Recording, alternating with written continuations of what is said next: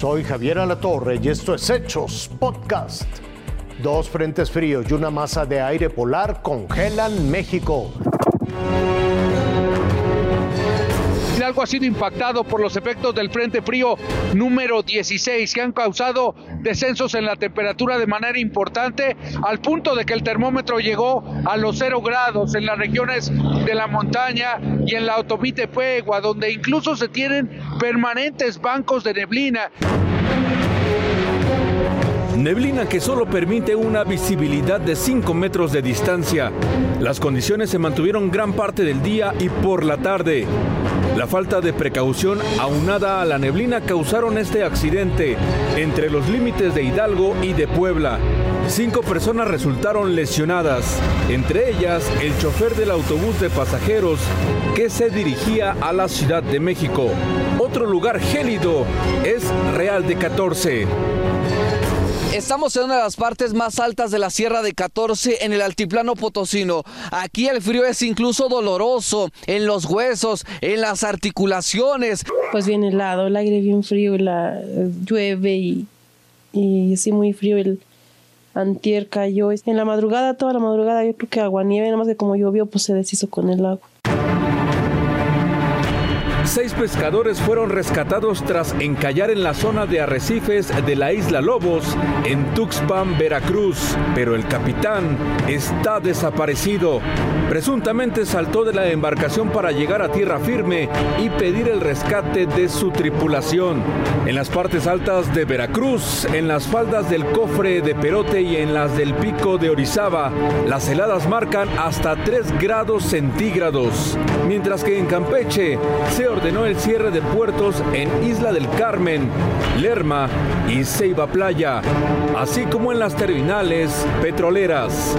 Con información de corresponsales, Fuerza Informativa Azteca. Regresan los migrantes para pasar la Navidad con su familia. Poco a poco se ven este tipo de camionetas. Algunas traen placas de algún estado de Norteamérica. Ya van llegando los paisanos.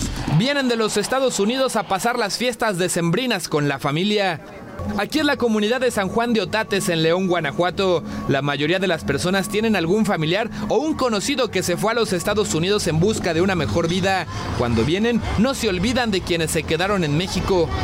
La Secretaría del Migrante a través de su área de prensa informó a TV Azteca Bajío que año con año en promedio arriban al estado cerca de 100.000 paisanos que radican en los Estados Unidos. Con imágenes de Juan Pablo Valdivia, Rafael Ira, Fuerza Informativa Azteca. Todo listo para la gran final del fútbol entre el América y los Tigres.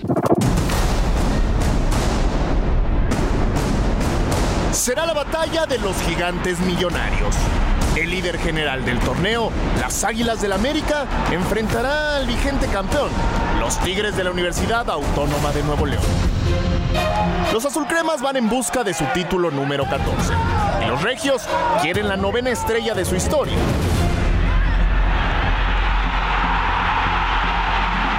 Un billón 651 millones 777 mil 245 pesos es el valor de mercado del América. En el campo de juego estarán todas las estrellas de las Águilas.